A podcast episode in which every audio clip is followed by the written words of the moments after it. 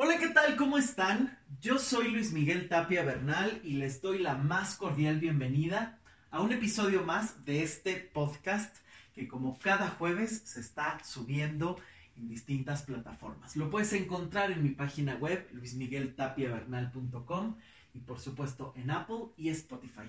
Por favor suscríbete, sigue este podcast y compártelo y te agradezco que lo estés escuchando todos los jueves.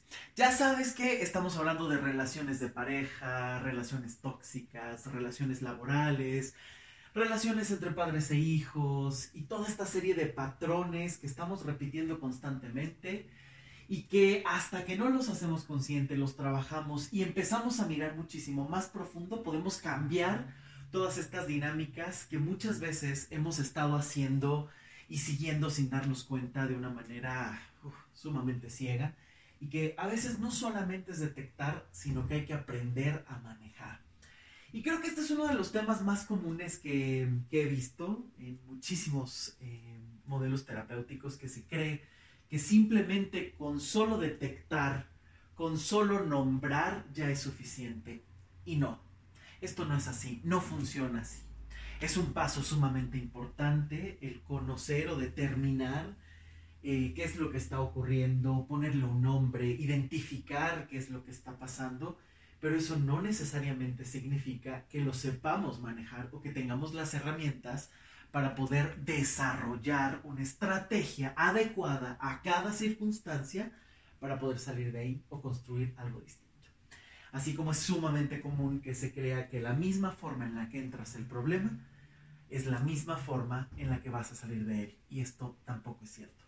Así es que hay que analizar las cosas de una manera un poco más profunda. Y es lo que se busca en este podcast para hablar de muchísimos temas. Y hoy en especial quiero hablar de un tema muy importante. Acá en México el domingo es el Día de la Madre. Sé que en otros países donde nos están escuchando y a quienes les mando muchísimos saludos. Gracias a la gente de Colombia que está escuchando el podcast. Gracias a la gente de Honduras.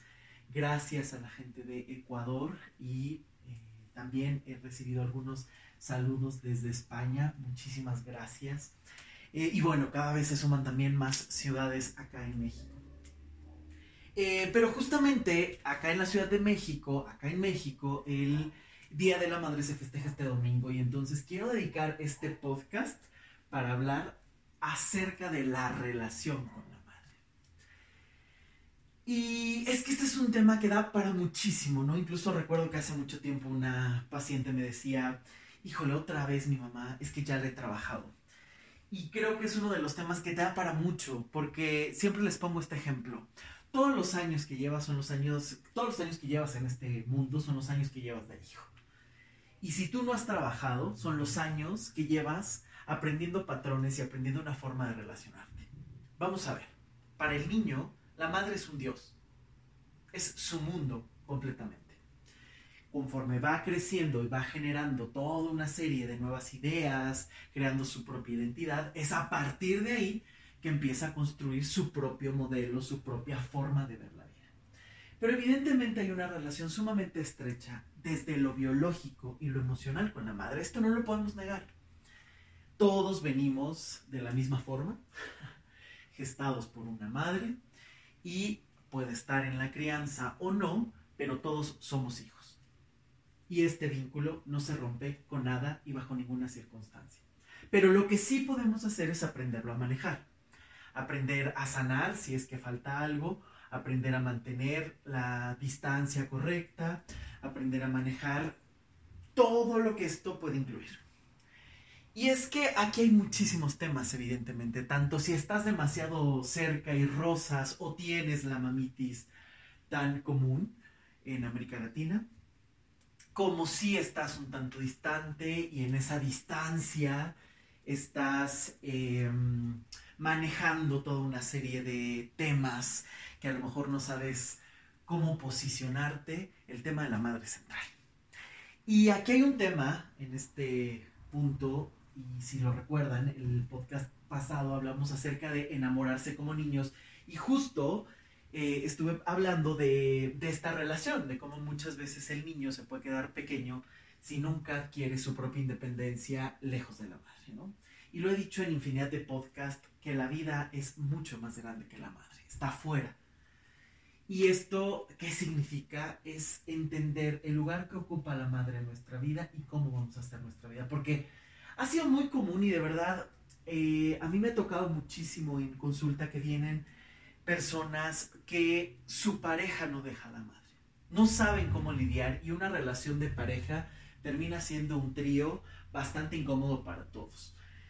Eh, simplemente habrá que recordar cómo en muchísimos países hay hasta la burla y la broma de que eh, la suegra no se lleva bien con la nuera o con los yernos, o de que la suegra es demasiado invasiva, precisamente porque no se tiene claro cómo es la dinámica y cómo se maneja esta eh, relación. Por eso es que la madre tiene muchísimos factores, muchísimos matices y es de lo que quiero ir explorando en este podcast.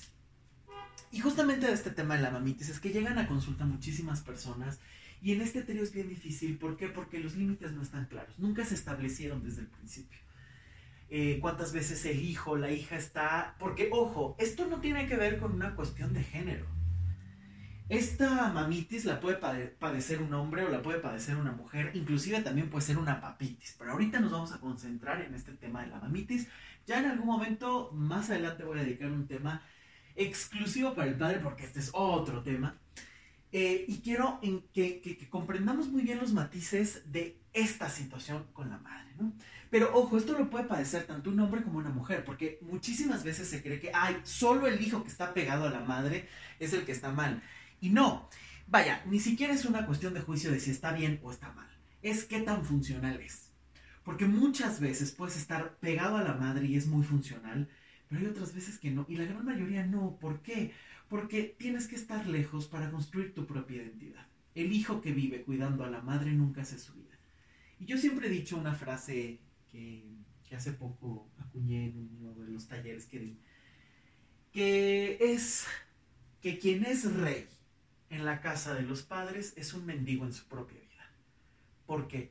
Porque tú vas construyendo a lo largo de los años un imperio donde cuidas a tus padres, pero cuando sales de esa dinámica no tienes herramientas más allá para poderlas crear, para poderlas establecer, para poderte desarrollar de otra manera. No existe, no tienes herramientas, porque las que has creado ha sido en función de un mundo pequeño. Y cuando sales de la casa de los padres te encuentras con un mundo completamente distinto. Y entonces es ahí donde es muy fácil estar repitiendo el patrón. Si yo estoy todo el tiempo apegado a la madre y entonces siempre me voy a encontrar parejas que no se van a quedar. ¿Por qué? Porque hay una prioridad número uno que es la madre. Cuidado con esto. Lo mismo que a lo mejor alguien que está sumamente desvinculado de la madre porque eh, ya sea que murió a temprana edad o ya sea que no pudo crecer con el hijo por la razón y circunstancia que sea, decisión propia, cuestiones políticas, cuestiones económicas, la distancia, otras parejas, en fin. Esa dinámica, esa forma en la que te relacionas, determina muchísimas cosas. ¿Por qué? Porque desde que tú estás en gestación ya tienes toda una serie de conceptos de lo que es traerte a la vida. Todos somos hijos. Todos estuvimos gestados y tenemos una conexión con la madre importante desde lo biológico. Pero esta forma en la que lo vas a aprender a manejar es determinante. ¿Por qué? Porque justamente aquí es donde el hijo tiene que aprender a tomar lo mejor de la madre y a crearse una propia identidad. Pero ojo con esto, porque muchísimas veces cuando la madre no puede estar, bueno, que yo siempre lo digo, ¿no? El papel de los padres, de las madres, siempre, siempre, siempre yo creo que es uno de los trabajos más difíciles que existe, porque primero te dan el título y luego te dan la experiencia. Primero te dicen, eres padre, eres madre, y después te, sobre la marcha vas aprendiendo cómo se va haciendo, cómo vas creando y qué tipo de padre o madre puedes ser. Pero sobre todo, yo creo que es uno de los trabajos más em, injustos, porque hagan lo que hagan, van a recibir críticas. Si lo hacen bien y dan en exceso, porque dieron en exceso. Si no dieron, porque no dieron. Si dieron, porque dieron. O sea, en cualquier punto va a haber reclamos. Esto es un punto importantísimo. Ahora, ¿por qué hay estos reclamos? Porque justamente el hijo aprende que hay situaciones propias, como cualquier ser humano. Que hay cosas que te gustan y que tus padres te han enseñado y que son maravillosas y que puedes ser muy compatible con ellas. Y hay otras cosas que no, que como ser autónomo, independiente, puedes discernir de ellas y decir, pues esto no me gusta y entonces yo hago mi propio camino. Pero justamente qué pasa cuando el hijo está muy herido y porque esta es una de las dinámicas muy comunes también, siempre la madre es un tema central por esto, porque te ha enseñado con su presencia o con su ausencia la relación con la vida. Si ella te trae al mundo, a partir de ella empiezas a construir muchísimas otras cosas. Ya una vez que te independizas harás lo tuyo, pero tienes toda una escuela que has aprendido de ella. Entonces, a partir de ahí hay vínculos emocionales muy importantes, hay vínculos con la economía, con el trabajo, porque la madre nos va criando, nos va dando muchísimas ideas. Ahora, también voy a entrar al tema de la maternidad, porque creo que también hay toda una cuestión ahí de idealización muy tremenda, sobre todo en países latinoamericanos, donde pareciera que una mujer que no es madre no se ha realizado. Y aquí hay que tener muchísimo cuidado con esto porque es un tema bastante necesario de, de hablar. Si una mujer decide no tener hijos, deja de preguntarle. Es su decisión. Y hay muchísimas formas de realizarte más allá de solamente tener hijos. Si para ti es una opción importante tener hijos y es una realización, recuerda que es para ti. Y tu visión no necesariamente tiene que estar compartida con todo el mundo. No saben la infinidad de mujeres que llegan a consulta y me dicen, es que tengo determinada edad y tengo que decidir si quiero ser madre o no. Y no me lo había planteado porque estaba viviendo mi vida y haciendo cosas muy buenas, creciendo profesionalmente, personalmente, viajando, eh, construyendo relaciones de pareja, en fin, lo que gustes y mandes. Pero empiezo a llegar en un punto donde no sé si me siento preparada, no sé si quiero, no sé si es el momento justo, y entonces ahí se empieza a generar todo un tema.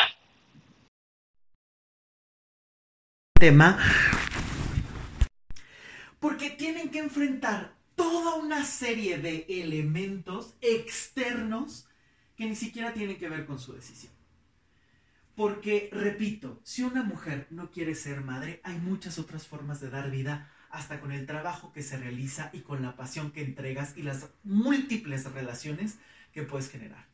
No podemos seguir determinando que las mujeres son meras reproductoras o que son las únicas, eh, que, solo a través de la maternidad va a ser la única forma en la que se van a poder eh, relacionar o realizar. Por favor, ya quitémonos esta idea arcaica, que hace 100 años la idea era vamos a tener muchísimos hijos para repoblar México después de la Revolución Mexicana. Eso fue en 1910 no ahora. Estamos en pleno 2020 y estas ideas arcaicas ya no pueden seguirse arriesgando, arraigando. Si tú crees que tu forma de realizarte es a través de los hijos, está genial, tampoco es criticable. Es una forma válida, es tu forma, y más si es un sueño que a ti te hace sentir muy a gusto, que realmente es una realización y una pasión, está genial. No tiene por qué ser criticada. Es increíble, todos venimos de ahí. Pero aquí también hay que entender que hay mujeres que no quieren, no pueden y que no están obligadas a ser madres, bajo ninguna circunstancia ya quitemos todas estas cuestiones tan dictatoriales como muchas veces hemos visto que ha pasado hasta en la política donde gobiernos han determinado que los hijos le pertenecen al Estado y las mujeres no pueden decidir sobre sus cuerpos y entonces ellos deciden cómo los alimentan, en qué trabajos eh, los necesitan o si tienen que ir al frente y luchar en las guerras. Por favor, dejemos todos esos estatutos dictatoriales que ya han quedado en la historia, que ya han pasado y que es sumamente importante retomar nuevas ideas y sobre todo muchísimo más libres. ¿Por qué más libres? Porque necesitamos que cada mujer decida si quiere o no quiere ser madre. Una mujer obligada, una persona que es obligada a algo que no quiere, siempre va a estar en estrés y a lo mejor puede aprender a manejarlo. Pero si es si partimos de que es algo que tú no quieres, que es algo que tú no necesitas, ¿por qué tiene que ser una obligación? ¿Por qué tienes que aguantar? ¿Por qué tienes que vivir a fuerza algo que no quieres? ¿Por qué no podemos respetar que cada persona pueda elegir sobre su cuerpo, sobre su destino, sobre su identidad. Este es uno de los derechos humanos más básicos, que es la libertad, que es el respeto a los demás. Y una mujer puede estar perfectamente bien haciendo su vida, incluso estar en pareja, y por favor, no recibir esas preguntas, porque ha sido súper común. Apenas una mujer está en pareja, y para cuando los hijos, y ya se van a casar, por favor, ya quítense ese complejo de tía metiche, que no funciona, que si tú no tienes vida, los demás sí, y pueden decidir. Si tú necesitas estar al pendiente de la vida de los demás, híjole, es tu tema, pero por favor respeta las decisiones de otros. Porque es sumamente común que se llegue a esta idea de ya tienen un hijo, una pareja, y para cuando el segundo, y para cuando el hermanito. Oye, son cosas que no te interesan. Vamos a respetar un poco más. Porque de entrada, una mujer que puede elegir tiene muchísimas más opciones de realizar una maternidad distinta que una maternidad obligada. Cuando simplemente se quiere tener hijos por imposición social que puede convertirse en un estrés o para satisfacer a la pareja, y bueno, ya ni qué decir del absurdo de con un hijo retengo a la pareja, bueno, esto ya... Todo ese crecimiento eh, que se ha desarrollado a la par de las telenovelas, qué tóxico ha sido. Porque, a ver, un hijo no está para unir a una pareja. Un hijo no está para detener a una madre. Un hijo no está para acompañar a la madre. Esas no son las funciones de un hijo. La maternidad implica el gusto de querer tener un hijo, las ganas de querer ser madre, la elección de querer ser madre, de hacer lo mejor que se pueda, porque cada quien y cada mujer va a hacer lo que pueda dependiendo de su historia y de su contexto. Tu madre también fue hija, tu madre también fue hermana, tu madre también ha tenido parejas o tiene su pareja o ha perdido. Tu madre tiene una historia. Deja de mutilar esa historia. Porque tu madre tiene una historia. Y esto es muy importante de tener en cuenta porque no saben la cantidad de errores que he escuchado cuánto, y, y cuántos juicios existen hacia las madres.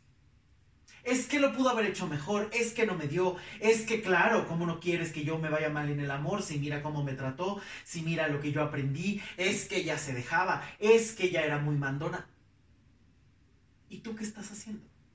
Porque a lo mejor como niño no podías elegir, pero llega una edad en la que como adulto sí puedes hacerte cargo de ti y de tu historia. Y entonces te vas a mantener en la queja eterna o vas a hacer algo. Porque evidentemente pudieron haber pasado situaciones que a lo mejor fueron desafortunadas, dolores, heridas, porque tu mamá dio lo que pudo. El punto es qué vas a hacer con eso. No puedes estar esperando toda la vida que tu madre te dé para avanzar no puedes estar esperando toda la vida a que alguien se acerque a ti para poder avanzar en la vida. Eso es vivir dependiendo de los demás. Y eso es injusto. Es injusto para ti y es injusto para cualquier persona. Porque tu vida es solo tuya y solo tú puedes decidir. Y no puedes vivir culpando ni exigiendo a tu madre algo que no le corresponde porque ella dio lo que pudo, lo puedas ver o no lo puedas ver. Por eso es tan importante que tú agarres las riendas de tu vida. Porque cuántas veces no hemos visto incluso estos hijos que quieren cambiarle el destino a la madre, pero ni siquiera son capaces de cambiar su propio destino. Cuando todo el tiempo están cuidando a la madre, cuando todo el tiempo se quieren hacer cargo de ella. Y hay que tener cuidado con esto. Porque muchas veces las madres han crecido o han desarrollado otras herramientas y tú no te has dado cuenta. Tú no te has dado cuenta que a lo mejor eh, tu madre perdió a tu padre o tu madre se separó de tu padre o a lo mejor vivió algún proceso difícil en la que el hijo tuvo que ocupar algún papel que no le correspondía, convertirse en proveedor momentáneamente, convertirse en alguien que escuchara a la madre porque la veía sumamente mal, porque no podían a lo mejor pagar una terapia, porque no se sabía, porque es la madre y entonces hay que ayudarla. Y esto puede ocurrir. Son hechos, son situaciones que pasan. Pero el punto es que a veces esa situación ya se transformó, esa situación ya, ya pasó y el hijo sigue enganchado, creyendo que su tarea única en esta vida es sostener a la madre.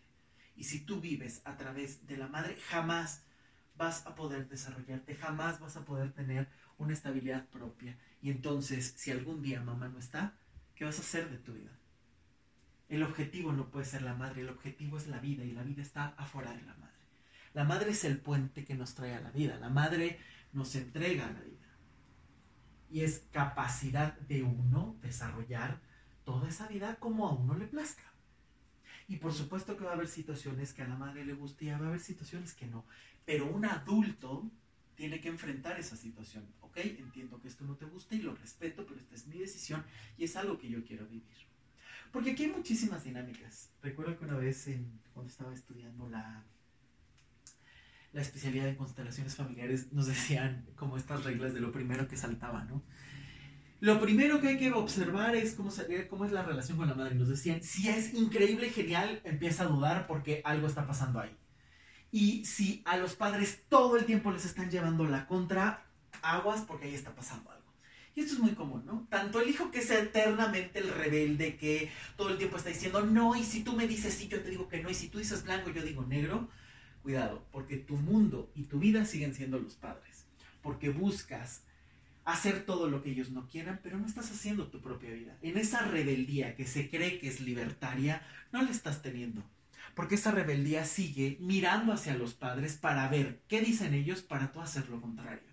Y normalmente ahí hay muchísimas historias. Hijos que no fueron vistos, la necesidad de ser reconocidos, eh, alguna cuestión herida o vergüenza personal, ay, esto me da pena, no se los he dicho a los papás, los papás no aceptan, entonces yo lo voy a vivir todo contrario. Pero cuidado con esto, porque muchas veces ahí la base puede ser el enojo y el dolor. Por lo tanto, es algo que tú tienes que hacerte cargo. ¿Por qué? Porque al final de cuentas habrá cosas que puedas tomarle a tus padres y aprenderle. Hay cosas que a lo mejor no, algunos más, algunos menos. Y todos tenemos el derecho a hacer la propia ¿Por qué decían en este punto de cuidado con estas relaciones que son las más amistosas? ¿Por qué? Porque al final de cuentas, un hijo que se lleva increíble con la madre, al final, todo hijo tiene, discrepa con la madre en algún momento. Es lo natural. Ah, no, esto está increíble, me llevo increíble contigo, sí, pero yo también puedo hacer mi vida. Si yo me dedico a cuidarte todo el tiempo y a ser amigos, no voy a salir. Y esto no significa que la relación con la madre tenga que ser conflictiva, sino que tiene que estar perfectamente bien establecida. Uno de los errores más comunes que hemos visto todo el tiempo y que actualmente la sociedad está transitando cada vez más a esto, son estos modelos democráticos donde los padres son los amigos de los hijos. Y esto es sumamente preocupante, porque cuando no hay límites se crean monstruos. Porque cuando tú, que eres la cabeza, no asumes la responsabilidad de guiar, el otro está a la deriva. Por eso es que es tan importante el tener las reglas claras. Por eso es que siempre el modelo que se elija va a tener ciertos conflictos. Por eso es tan importante que cada quien realice ese trabajo personal para que a su manera encuentre las dinámicas que se necesitan para desarrollar eh, los elementos necesarios. Ahora, creo que aquí en este tema de la independencia es cómo se construye la independencia con el hijo. Primero es detectar todos estos patrones. Si hay algún enojo con tu madre, estás enganchado. Si estás herido por algo que hizo o dejó de hacer tu madre, estás enganchado. Si sigues repitiendo un modelo porque mamá te hizo muchísimo caso y siempre tienes parejas demandantes a las que no sabes cómo complacer, cuidado porque estás siguiendo un patrón y sigues enganchado con el pasado si sigues creyendo que eh, tienes que complacer a todos porque lo hacías cuando eras, sigues enganchado. Todas estas sensaciones que sean similares a algo que hayas tenido en el pasado, es, sigues enganchado en algún vínculo que hay que trabajar. Ahora, llegan muchísimos casos donde estas historias a veces no se sabe cómo abordar y plantear porque partimos de un tabú. No puedo hablar mal de la madre. Y esto no saben las veces en consulta que cuesta trabajo porque es, híjole, puedo determinar que hay cosas que me duelen, pero como es la madre no puedo tocar. Vamos a ver. En terapia no se va a juzgar lo que tu madre haya hecho y esto es un punto sumamente importante. No se va a juzgar. La terapia no juzga. porque ahí están los hechos y porque son situaciones que a veces no podemos cambiar. Hay que aprender a enfrentarlas. Por lo tanto, no puede haber un juicio, no puede haber un, eh, no, pero ¿cómo? ¡Qué horror! Hay situaciones, sí, hay cosas impactantes, sí, pero también es cierto que cada madre ha hecho lo que ha podido, y esto ya lo dije y lo he dicho infinidad de veces, pero el que tú hables o determines cómo lo estás viviendo, simplemente estás hablando de tu perspectiva, no estás hablando de tu madre, estás hablando de tu perspectiva.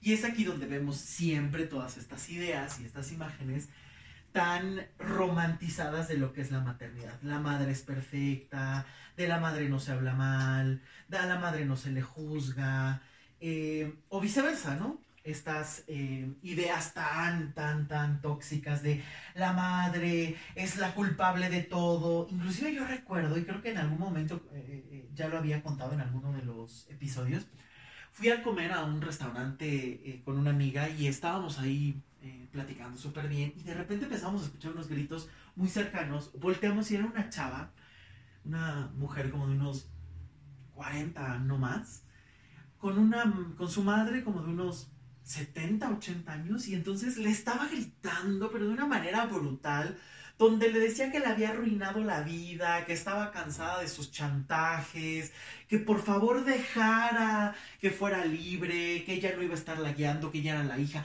pero de una manera sumamente violenta.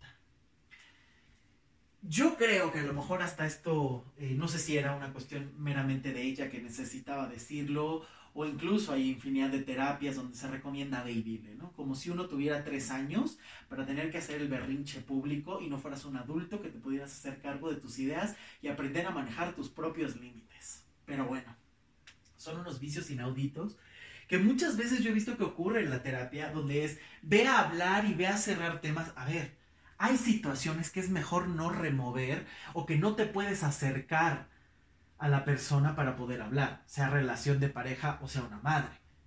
Donde a veces es mucho mejor tomar una distancia y tú hacerte cargo de eso. No infantilmente tener que acercarte para hablar, para ver, para vacunarte contra cosas que a lo mejor lo que necesitas es una distancia, porque a veces también la distancia es un acto de amor. A veces hay relaciones sumamente conflictivas entre padres e hijos, entre madres e hijos, donde a veces lo ideal es una distancia amorosa, un respeto en la distancia, porque si no, pues a lo mejor las cosas no acaban bien. Y esto es así. No podemos adornar ni dotar de elementos que no existen. En terapia y en la realidad se trabaja con lo que hay. Y a veces eso es difícil verlo. Porque a veces se han creado toda una serie de situaciones que lo que buscan es maquillar la realidad. Bueno, es que si eh, yo justifico a mi madre, o yo me justifico, o yo la culpo de todo. Y hay que encontrar un punto medio.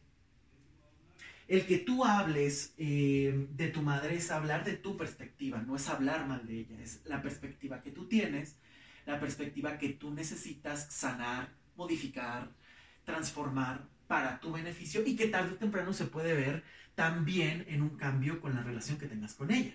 Porque si a lo mejor empiezas a verla con mayor respeto, con mayor dignidad, con mayor serenidad, pues la relación puede ser muchísimo más ligera por ambos lados, porque te relacionarás de otra manera.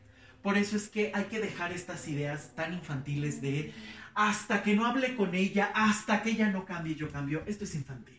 Hay que crecer. No puedes vivir esperando que tu madre te dé algo que no puede. No puedes vivir esperando que te dé información, no puedes vivir esperando que te dé un cariño, no lo puedes vivir esperando. A veces esa es una de las primeras renuncias que hay que hacer y hay que sanar toda una huella de estela, o toda una estela de huellas que ha dejado eh, esas decisiones. Eh, infinidad de temas que se puede encontrar en consulta cuando la madre no está, cuando la madre se ha ido con otra pareja, o eh, estas dinámicas de abandono que pueden ser tan marcadas, donde muchas veces el hijo se crece pensando que pues a lo mejor no es deseado, que no es importante, que su valía es menor a la de los demás y todo el tiempo está buscando agradar a las personas cuando ni siquiera sabe cómo estar solo. ¿Por qué? Porque esa relación, ese vínculo que se quería eh, establecer, se vio interrumpido. Pero vamos a ver, el vínculo siempre va a existir. No existen expadres, no, no existen exmadres, no existe nada de eso. El vínculo siempre existe. Lo que podemos modificar es la relación que tenemos y la relación incluso con el pasado. No vamos a cambiar el pasado, pero sí vamos a cambiar la forma en la que nos eh, referimos a él o nos relacionamos con él. Eso sí lo podemos cambiar y eso solamente depende de cada uno de nosotros. Ahora, este tema de la madre es sumamente importante. ¿Por qué? Porque a partir de ahí tienes infinidad de visiones del mundo. ¿Cuántas veces, si tú no has creado tu propia visión, sigues viendo, por ejemplo, a través de los ojos de tu madre a los hombres? Si tu madre le ha ido increíble en las relaciones de pareja, está muy bien, porque a lo mejor aprendiste cómo relacionarte. Pero tú no puedes vivir a partir de algo tan personal como es la visión de tu madre de los hombres. Ella tiene su propia visión con su padre, ella tiene su propia visión con las parejas que haya tenido. Eh, tú tendrás la tuya, porque eso es algo íntimo. Pero muchas veces, si a la madre, por ejemplo, tiene una relación tremenda con el padre, que este es uno de los temas súper recurrentes, tiene una mala relación con el padre, eh, normalmente le habla mal eh, a los hijos del padre y le terminan diciendo, no, es que tu padre es la peor cosa y entonces el hijo se alía con la madre o la hija se alía con la madre. Y entonces a partir de ahí ya tiene un modelo y una percepción donde a través de los ojos de la madre mira al padre y mira el tipo de relaciones que tiene. Cuidado con esto, porque entonces ahí estás teniendo solo una perspectiva que ni siquiera es la tuya y que eso no está llevándote a la libertad.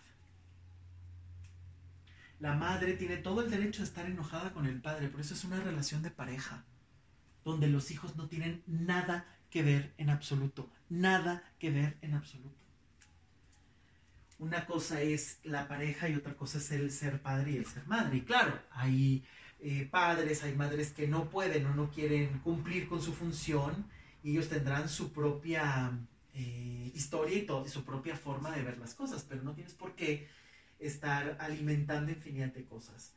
Eh, o visiones que muchas veces estamos encontrando, ¿no? De estas madres que todo el tiempo le hablan mal a los hijos de sus padres. Vamos a ver, esos hijos también vienen de esos padres. No puedes mutilar esa parte que además tú elegiste como madre. Al relacionarte con esa pareja, tú elegiste esa pareja. Tú elegiste esa parte. Entonces no puedes estar cargando esa responsabilidad a tus hijos. Pero también los hijos no pueden salvar a los padres algo muy eh, recurrente que he visto en terapia y que he escuchado mucho la frase de los hijos es, es que yo tengo que cuidar a mis padres para pagarles lo que me han dado. Y esa es una idea no solo arrogante, sino absurda. ¿Por qué? Porque no puedes pagar la vida. Eso es imposible. Nadie puede pagar la vida. ¿Cómo lo pagas? ¿Cómo pagas la decisión de tenerte? ¿Cómo pagas los cuidados? No se puede pagar eso. Eso es impagable. Ese es el acto y el precio que cada persona paga por traer a los hijos al mundo. Y ese es un precio que hay que valorar. Porque a lo mejor en medio de las circunstancias que tú puedes decir, no, es que mi madre es lo peor. Sí, pero tu madre decidió traerte al mundo y ese es un acto de amor. Porque a lo mejor en la adversidad y en las circunstancias en las que haya estado, ese fue lo único que pudo darte. Y la forma en la que tú decidas vivir esa ya es tu responsabilidad. Pero es ahí donde muchas veces encontramos esta visión de le quiero pagar algo a la madre y no se puede. La única forma de pagar es mirarla con respeto, con dignidad y tomar tu propia vida. Por eso es que hay muchísimos hijos enojados con las madres, quienes no prosperan y no hacen nada de sus vidas. Porque a veces en ese capricho de sigo enojado contigo, la forma en la que te lo hago saber es que no te vaya bien. Cuidado con esto. Porque muchísimos hijos fracasan en las relaciones de pareja, en las relaciones laborales, en el dinero o en el trabajo, porque es su forma de vengarse inconscientemente de las madres y decirles, por esto que me hiciste, no me va bien. Y no te das cuenta que lo único que estás haciendo es arruinar tu vida y aumentar y sumar dolor a algo que podría transformarse si tú quisieras. Cuidado con esto. Porque no solo es cruel contigo mismo, sino es innecesario. tú tendrías que aprender a ver o a distanciarte de tu madre si es necesario para poder tomar ese respeto, para poder tomar la vida. Y no se puede pagar ese acto. Puedes a lo mejor ayudar, puedes a lo mejor, si se requiere, si te lo piden, si puedes, pero no puedes vivir salvando. Te recuerdo que tu madre ha podido sola llegar hasta donde está. Inclusive ha hecho infinidad de cosas y ha tomado infinidad de decisiones y a lo mejor se ha recuperado de cosas sumamente difíciles desde antes de que tú nacieras y que ella estuviera sola. Por lo tanto, no te necesita. Y si hay una madre que a lo mejor por chantaje, por miedo, te está haciendo eh, sentir culpable y estás todo el tiempo ahí queriendo cuidar, también lo puedes aprender a manejar porque a final de cuentas esa decisión es tuya y de nadie más. Solamente tú sabes qué tipo de relación quieres tener con tu madre, contigo mismo y con el mundo. Solo tú, nadie más. No se puede pagar, no se puede regresar la vida, pero sí puedes hacer una buena vida y esa es una buena forma de agradecerla y continuarla. Que sea buena, que sea próspera, que sea exitosa. Esa sí es una buena manera y eso se construye, eso no, nadie te lo regala. Eso se construye. Inclusive que cada uno haga sus propias cosas es una buena y excelente manera de demostrarte que puedes, porque te vas haciendo dueño de tus propias batallas. Las batallas que no libramos son las que más pegan, son las que más duelen, son las que más hieren.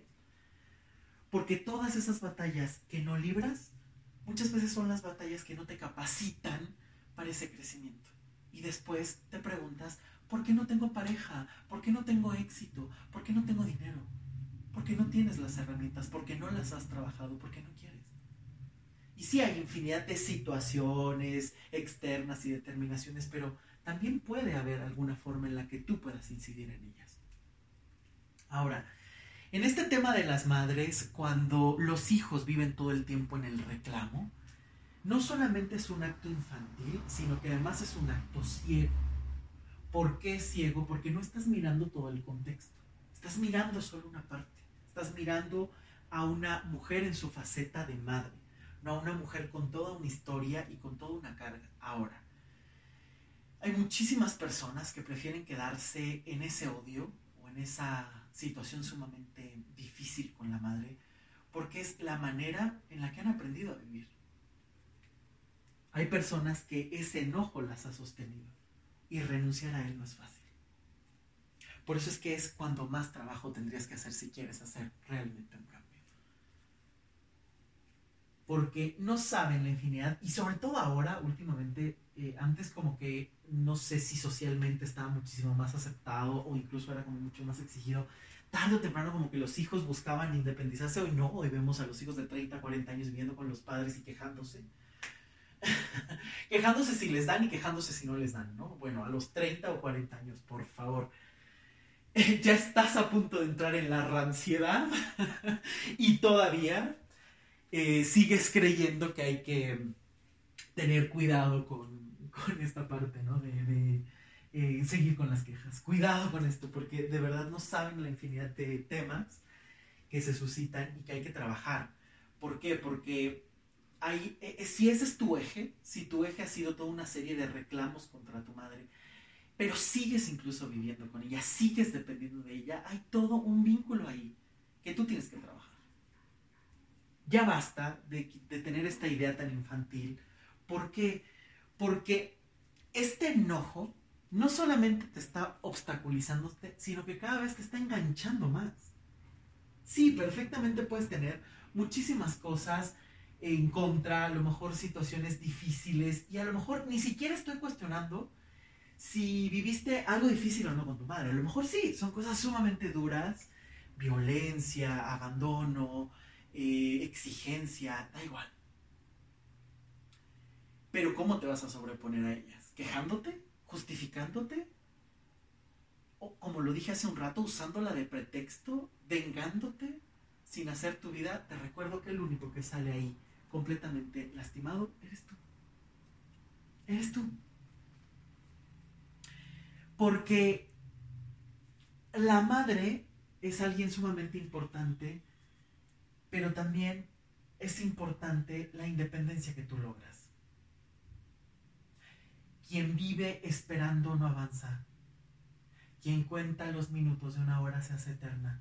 Por eso vivir en la espera de algo es saber que la vida te está desgastando.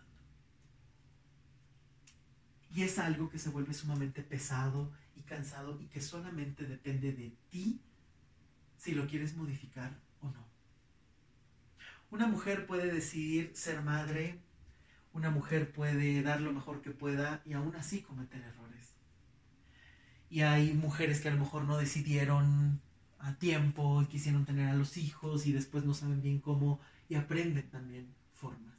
No hay una sola forma de ser madre. Dejemos de creer en esta historia de cuento de Disney donde las madres son eh, reinas o que fueron princesas y que vamos a quitarnos esta idea de cuento. Cada madre tiene su propia historia y hay historias muy sencillas y hay historias que no son tanto. Pero yo creo que la vida misma tiene muchísimos matices y hay situaciones maravillosas y hay situaciones durísimas.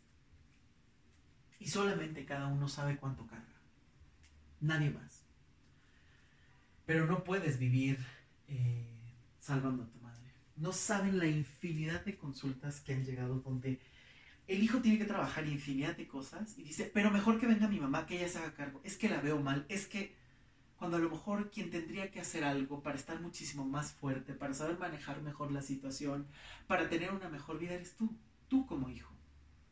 Pero o la mandan a terapia para que ella cambie y les dé por fin algo, o prefieren que ella haga un trabajo personal, aunque a veces no siempre quieren, ojo, las obligan a ir para que ellas estén bien cuando el hijo tendría que hacer su propio trabajo para saber cuándo respetar la ideología de la madre, las emociones de la madre y cuándo a lo mejor intervenir y saber cómo hacerlo, cuál es la mejor manera.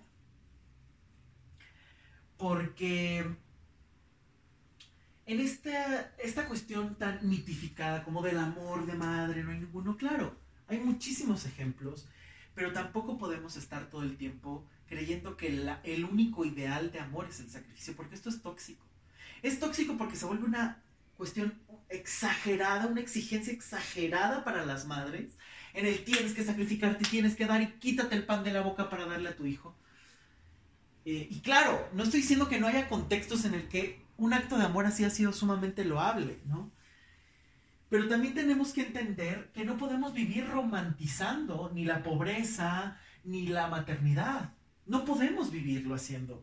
Es como cuando uno ve toda, esta serie de elementos em, de videitos en las redes sociales, donde ves al chavito súper pobre que empieza y dices, wow, sí, es reconocible el valor, por supuesto. Pero se tendría que tener vergüenza la sociedad, los gobiernos, de generar esas desigualdades de que alguien tenga que esforzar el triple y tenga que cubrir jornadas impresionantes porque no hay una buena infraestructura económica, porque no hay una buena infraestructura para ayudar a los estudiantes. Vergüenza se tendría que dar en lugar de estar romantizando este tipo de cosas. Lo mismo que una cuestión así de familia donde hay una exigencia hacia las madres de tienes que ser buena y quítate el pan de la boca y haz sacrificios por los hijos, cuando las mujeres también podrían tener sus propios elementos de disfrute, de cuidado, tiempo para ellas. Y no, se vive una exigencia tremenda donde la madre tiene que ser a veces madre hasta de la pareja. Donde a veces en lugar de tener un esposo, un compañero, un padre de sus hijos, es un hijo más al que tiene que educar. Y aquí sí hay que tener muchísimo cuidado porque muchas veces las mujeres están fomentando esta misma situación. Es que el marido no sabe cómo hacerlo, entonces yo lo hago por él para que sea más rápido. Y después tienes una carga de trabajo impresionante en lugar de decir, pues te toca hacer esto y te toca porque somos equipo. No lo sabes hacer, aprende porque yo también tuve que aprender. Todos aprendimos. Todos aprendimos a hablar, todos aprendimos a... Lo que hayas, lo que sepas ahora lo fuiste aprendiendo y construyendo a lo largo de tu vida no te llegó ni te cayó del cielo, no dijiste, quiero aprender francés y de repente em, simplemente tocaste un botón y ya eras trilingüe. No, no era así. Te lo has tenido que trabajar, te lo has tenido que desarrollar, has tenido que ir a clases, has tenido que estudiar, lo has aprendido. Entonces, si tu pareja no sabe hacer algo, no le gusta, pues negociar. Si puede hacer algo, pero no sabe, puede aprender deja de asumir responsabilidades que no te corresponden. porque esto es algo sumamente común.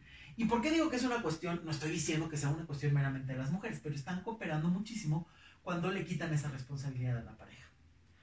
Obviamente también hay los hombres a veces, si no tienen un crecimiento real, si no enfrentan sus emociones, si no dan la cara, si no aprenden a ser hombres, a dejar de ser niños o adolescentes eternos, evidentemente nunca van a crecer y nunca van a estar en esta, a la igualdad o a la par, de las exigencias, pero se puede disminuir esa carga, las mujeres pueden disminuir esa carga si permiten que el hombre haga las cosas incluso a su manera.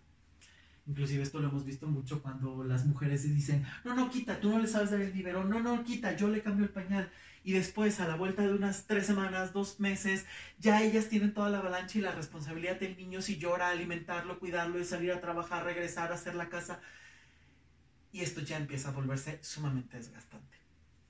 Porque la maternidad puede ser hermosa, sí, pero también tiene muchísimos matices. También puede doler, también tienes malos días, también puede ser bastante incómoda en algunos momentos. Porque al final de cuentas, y más si eres primeriza, porque al final de cuentas, vuelvo a lo mismo, esto no es una cuestión em, obligatoria, no es una cuestión que todas hayan tenido que saber y aprender esto se va aprendiendo con la marcha, porque inclusive aunque te hayan enseñado cómo cambiar un pañal y cómo hacer infinidad de cosas, no sabes qué tipo de persona vas a tener enfrente, qué tipo de carácter va a tener tu hijo para poder enfrentarlo. No lo sabes. Por lo tanto, vas a tener que desarrollar tus propias herramientas y a saber cómo lo hagas.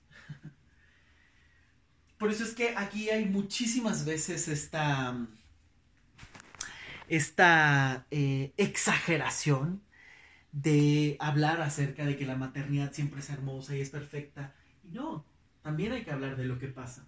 Y hay quienes lo pueden vivir de una manera muy linda, muy suave, y hay quienes no.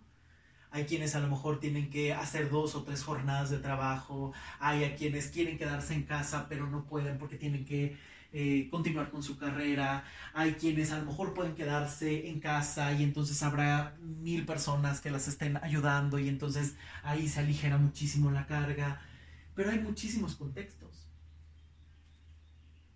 Inclusive la forma en la que nace el niño, el número en el que nace el nuevo hijo, ya tiene ahí toda una serie de elementos. Si es el primero, no es lo mismo ser el primogénito que ser el tercero, que ser el vigésimo. Son contextos completamente distintos. Los padres van evolucionando no son lo mismo un padre primerizo que un padre que ha perdido a un hijo, que una madre que ha perdido a un hijo, que una madre que a lo mejor ya tiene varios hijos, que los ha elegido. Son contextos completamente distintos. El contexto también determina. La historia también está marcada por el contexto y esto no lo podemos negar. El contexto económico influye, el contexto político influye. Todo esto es parte de una serie de elementos que no podemos olvidar y que ni podemos eh, elevar todo el tiempo, ni podemos tampoco eh, ignorar. Porque la maternidad puede ser maravillosa, pero también tiene muchísimos matices. Cuando no sabes cómo hacer las cosas, cuando no sabes cómo prepararte, cuando tienes infinidad de miedo, cuando eh, tienes que compaginar la forma en la que trabajas, con la relación de pareja, con la relación con los hijos, y hay que estar haciendo malabares para que todo funcione si tu decisión es ser madre y dedicarte a tus hijos, y está, es increíble y está genial, siempre y cuando sea tu decisión personal y tu sueño, ahí no hay tema. Pero no puedes vivir imponiéndole a los demás tu propia ideología. Sería como estarle diciendo al mundo entero, el rojo es el único color bonito que existe, el turquesa es el único color bonito que existe. Pues para ti está genial. Pero no, los, demás no pueden eh, vivir en función de tus ideales los demás viven en, función de sus, propias, de sus propias ideas y tienen todo el derecho de pensar distinto, de hacer eh, otras formas, de hacer, de hacer una vida distinta. Si no te gusta, está bien, pero puedes respetar, no tolerar.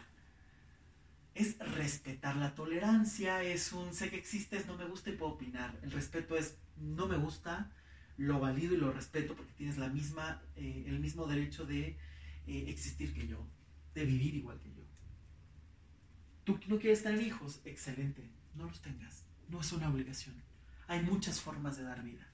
A través de tus proyectos, a través de tu trabajo personal, a través de las relaciones que haces con los demás, a través de lo que le entregas al mundo. Eso también es dejar un legado, es también hacer algo. Los proyectos también pueden ser como hijos.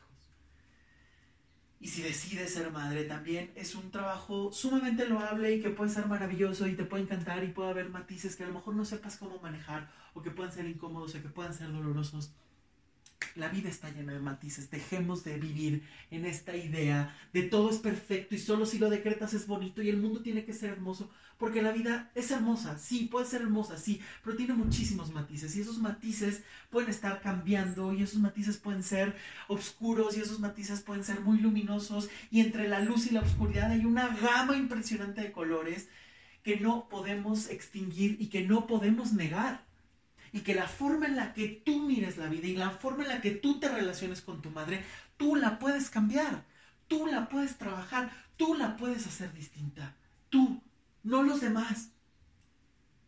Si tu madre te dio algo y sientes que fue excesivo, aprende a cómo manejarlo. Si tu madre no te dio algo, deja de vivir esperando y agarra las riendas de tu vida. Si estás enojadísima con tu madre, aprende a sacar este enojo y deja de convertirlo en el eje de tu vida y en la justificación de todos tus fracasos por querer vengarte de algo que ya ocurrió, porque a final de cuentas a quien le estás haciendo daño es solamente a ti, a tus decisiones, a tu forma de ver la vida, a tu no avanzar, a quedarte en lo mismo y justificarte para vengarte de ella. Es absurdo. Te estás haciendo daño solo a ti. Quien se está quedando en el pantano eres tú que no es capaz de confiar porque no se atreve a hacer, no porque tu madre te haya dado una visión absurda del mundo. Tu madre te puede dar una visión, sí, pero es la suya. ¿Cuándo vas a crear la tuya? Y aquí hay infinidad, y lo he dicho en varios podcasts, esta parte de la autoestima, que todo el tiempo se cree que la madre es la que te va a dar la autoestima. Sí, la fomentan. Con buenas palabras, con buenas acciones, sí, también. Pero la autoestima principalmente son las conquistas que tú te atreves a hacer. Lo que tú te demuestras a ti mismo que eres capaz de hacer. ¿Tienes miedo? Sí, pero diste un paso y ese paso te vuelve un poquito menos miedoso, un poquito más valiente. Ese paso que tú diste. Por eso es que la autoestima, la determinación, no se determina a partir de las palabras bonitas de la madre y a partir de las, las porras todo el tiempo de la madre, sino de lo que tú conquistas. Puedes tener a una madre que te vive aplaudiendo hasta cómo parpadeas.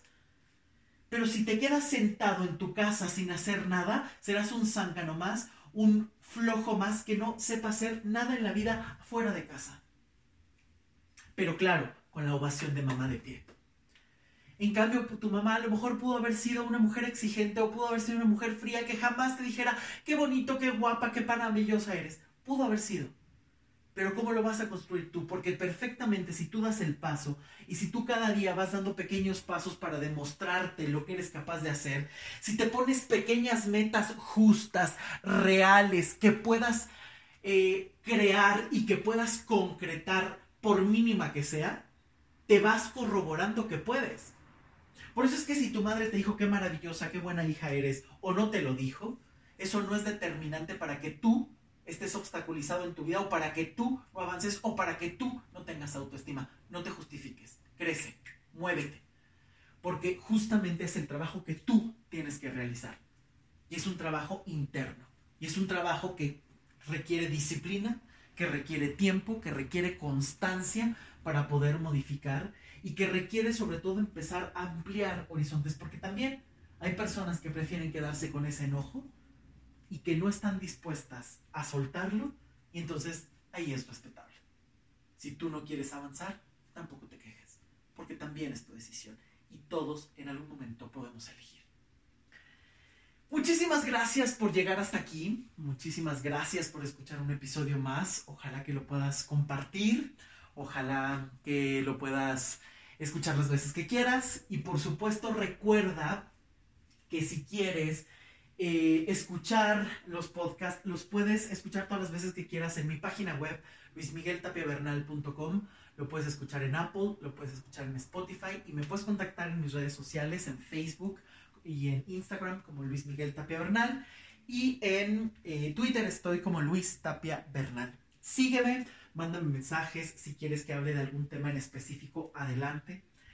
Eh, y por supuesto, que sepas que este es un espacio abierto, que podemos hablar de muchísimos temas y que la vida sobre todo, tienes que tener presente que la vida es eso, es un cambio que tú puedes elegir, que tú puedes modificar hasta donde tú quieras y hasta donde tú lo permitas. Recuerda también que em, puedes encontrar ya mi libro Las intermitencias del amor a través de Amazon. Ahí lo puedes encontrar. Simplemente búscalo, Las intermitencias del amor o Luis Miguel Tapia Bernal y ahí puedes encontrar el libro, ya lo puedes descargar. Eh, y por supuesto también si lo quieres de manera física, simplemente escribe en mi página web o a través de Facebook.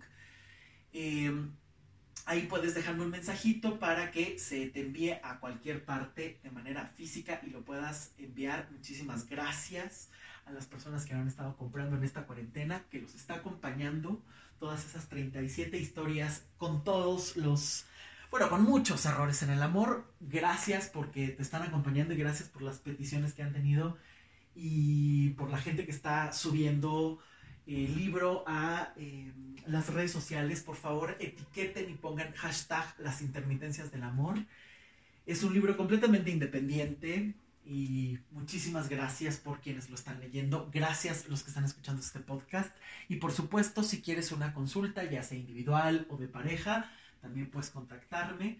Eh, ahora, como estamos en cuarentena, no hay pretexto, se puede hacer a través de internet a cualquier parte del mundo.